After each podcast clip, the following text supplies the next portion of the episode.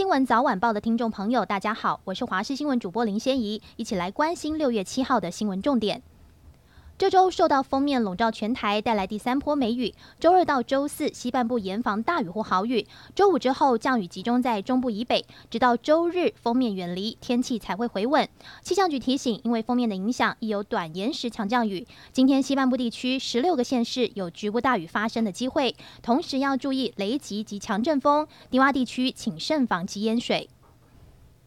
目前流行的这一波 Omicron 病毒攻击儿少，最令人担心的就是脑炎重症。但医师提醒，染疫轻症康复后，也有两种致命危机。台大医院接到全台首例新冠病毒并发 MIS-C 儿童多器官发炎症候群的个案，这名十岁男童一度休克危急，经过抢救后病况才回稳。另外，昨天新增一名十五岁少年康复解隔返校后突然昏倒抢救不治，这也是首例青少年感染 Omicron 重症死亡个案，死因是病毒性心肌炎。这两例都是染疫解隔后才发病，因此医师提醒，如果孩童染疫后康复，在六周内出现腹痛、腹泻、呕吐、皮肤出疹、眼睛充血、头晕等症状，应该尽速就医评估。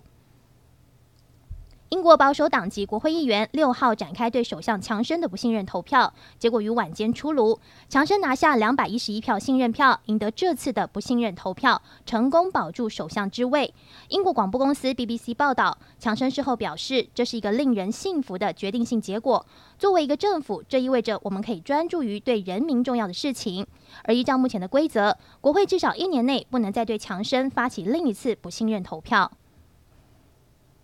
美国苹果公司在今天凌晨一点登场的全球开发者大会中，正式推出下一代的 M2 晶片，以及支援 M2 晶片的全新设计 MacBook Air 和外观不变换上新晶片的 MacBook Pro，并且带来 iOS 十六等四大作业系统的更新。但美系外资分析，这次 Apple 没有给出新机具体上市日期，显见 MacBook 供应链风控影响仍然存在。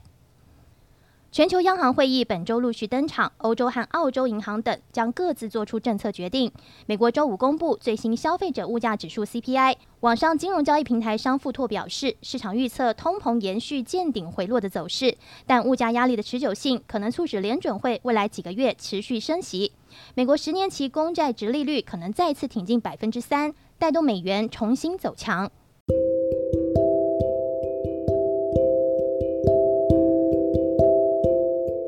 以上就是这节新闻，感谢您的收听，我们再会。